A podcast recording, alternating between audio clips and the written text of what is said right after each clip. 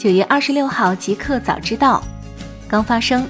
杨银庆称，联想是地道的中国企业。联想集团董事长兼 CEO 杨银庆在昨日晚间的 Take Word 大会媒体沟通会上回应了近期的舆论风波，称联想是中国改革开放的受益者。联想过去是，现在依然是地地道道的中国企业。未来，我们也希望联想是有包容性的全球性公司，成为每个有业务国家的好公民。谷歌下月取消数字加密货币广告禁令，仅实施四个多月。昨日晚间消息，谷歌宣布将于今年十月结束数字加密货币广告禁令，允许受监管的合法数字加密货币交易在美国和日本市场购买谷歌广告。谷歌今年三月出台了数字加密货币广告禁令，六月正式实施。除了谷歌、Facebook、Twitter 和 Snapchat 等。都在不同程度上对数字加密货币相关的广告加以控制。在此之前，Facebook 已经率先在六月解除了数字加密货币广告禁令。大公司高通指控苹果偷窃芯片机密，帮英特尔提高芯片性能。昨日晚间消息，提交至美国加州高等法院的一份文件显示，高通对苹果提出了多项爆炸性的指控。其中包括苹果偷窃其大量机密信息和商业机密，以改进高通的竞争对手英特尔的芯片性能。这两家公司近年来一直在各种直接或间接的起诉中僵持，主要是因为苹果不愿让它的供应商支付对 iPhone 而言过于昂贵的高通芯片版税。CNBC 分析称，这份最新的诉讼文件可以说是这场纠纷的最新进展。高通旨在给苹果公司施加压力，迫使其解决问题。Google、Facebook 等美国巨头今日将集体接受国会审判。北京时间今晚十点，美国国会商务委员会将召开一场高规格的听证会，检视审查科技巨头在消费者数据隐私上的作为。主要的科技巨头如谷歌、亚马逊、推特和苹果都将派遣负责数据隐私的高级管理人员出席接受拷问。Facebook 今年以来已有九位高管宣布离职。随着 Instagram 的两名联合创始人 Kevin Systrom 和 Michael Krager 宣布辞职，Facebook 刚刚又失去了两位高管。事实上，今年以来，除了这两位高管外，该社交网络巨头已有其他七位高管相继宣布离职，包括 WhatsApp 的联合创始人、通信和公共政策主管和首席安全官等。在 Facebook 高管相继离职之际，该公司正在经历各种风波。目前，Facebook 正深陷隐私丑闻，社区的用户也在减少。科大讯飞再否认 AI 同传造假，从未隐瞒转写同传声音。昨日下午，针对近日 AI 同传造假风波，科大讯飞官方再次回应称，公司没有造假，从未隐瞒转写同传声音，不存在侵犯同声传译知识产权的可能性。科大讯飞宣布将用法律武器维护公司声誉。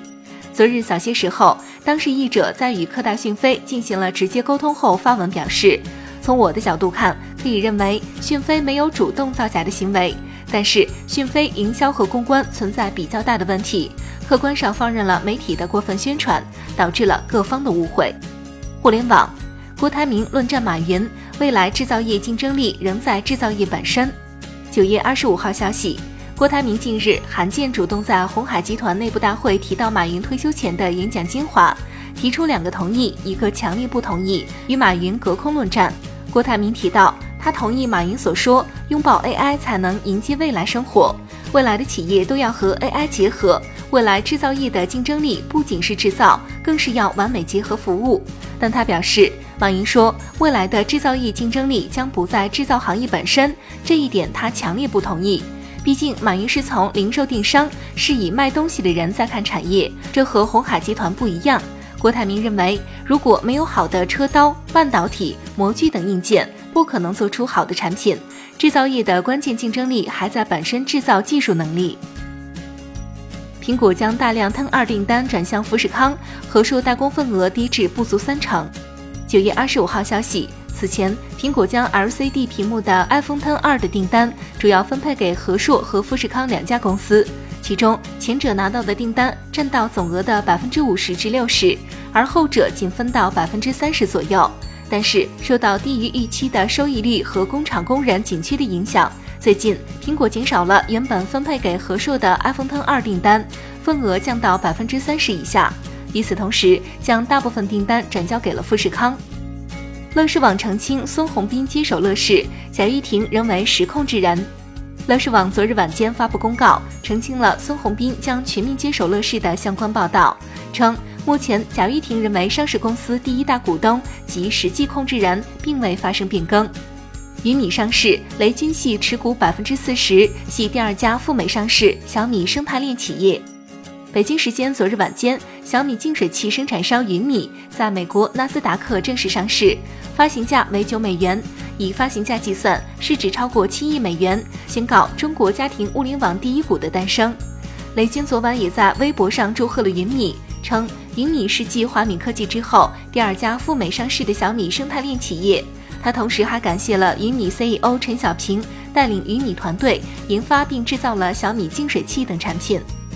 刘强东事件，章泽天首发声：只要一家人在一起，便是圆满。九月二十五号消息，刘强东明州事件爆发后，章泽天在朋友圈首度发声：只要一家人在一起，便是圆满。章泽天称：唯愿守得云开见月明。在刘强东明州性侵事件爆发后，章泽天此前一直保持沉默，但刘强东妻子身份让他陷入了热议当中，使之成为这个话题最大的女主角。新产品。微信发布 iOS 版更新，公众号列表新增长读一栏。微信 iOS 端昨日迎来了六点七点三的版本更新。据官方介绍，本次更新内容为可以拍一个自己的表情，以及聊天输入文字时可以长按换行。除此之外，微信对订阅号列表再次做了改变，封面图变为小图，但用户新标的公众号在列表中仍以大图的形式显示。订阅列表顶部增添了长读栏。目前，微信 iOS 最新版本已经可以下载，安卓版正在进行灰度内测。荣耀雄军名称 Magic 二将采用石墨烯电池技术。九月二十五号消息，荣耀产品业务部副总裁熊军明表示，荣耀 Magic 二将采用石墨烯技术。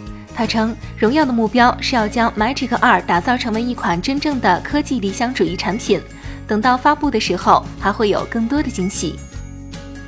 腾讯视频推出护眼功能，距离小于四十厘米，屏幕自动模糊。腾讯公司官微昨日对外表示，为了防止用户使用手机观看视频时离屏幕太近，腾讯视频 APP 团队最近开发了一个叫“护眼实验室”的功能，据称可帮助用户纠正看视频越看越近的不良习惯，保护视力健康。据了解，一旦开启这个功能，当用户的头试图靠近屏幕，距离小于四十厘米。屏幕就会自动模糊。目前，这个功能在安卓版本的腾讯视频 APP 中已经对外发布。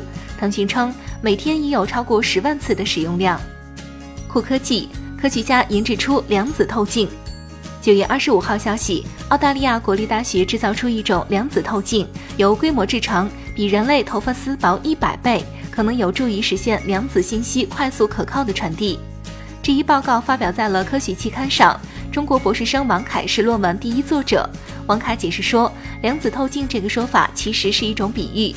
一般情况下，我们认为透镜是一个成像的元件，比如相机的镜头。我们之所以把它叫成透镜，也是一个类比，它可以用一个非常便捷的成像方式来观测量子世界。当然，这个成像并不是指传统意义上所见即所得的像，它是量子世界里面所包含的丰富的量子信息。王凯称，虽然该研究不直接针对量子计算平台本身，但其对量子信息的传输具有一定意义。一个彩蛋：腾讯员工好奇检查酒店 WiFi 漏洞，被新加坡安全局逮捕。九月二十五号消息，现年二十三岁的腾讯安全工程师郑度涛，在新加坡参加网络安全会议期间，在入住新加坡飞龙酒店时，忽然对酒店的 WiFi 服务器是否存在漏洞心生好奇。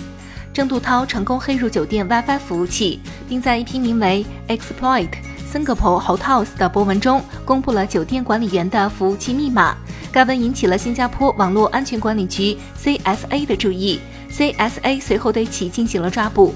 九月二十四号，郑度涛因其黑客行为被新加坡国家法院罚款五千新币。腾讯回应称，当事人为今年应届毕业生，在入职前曾参加 CTF 安全攻防赛事。考虑其尚在试用期间，决定将他作为案例警示。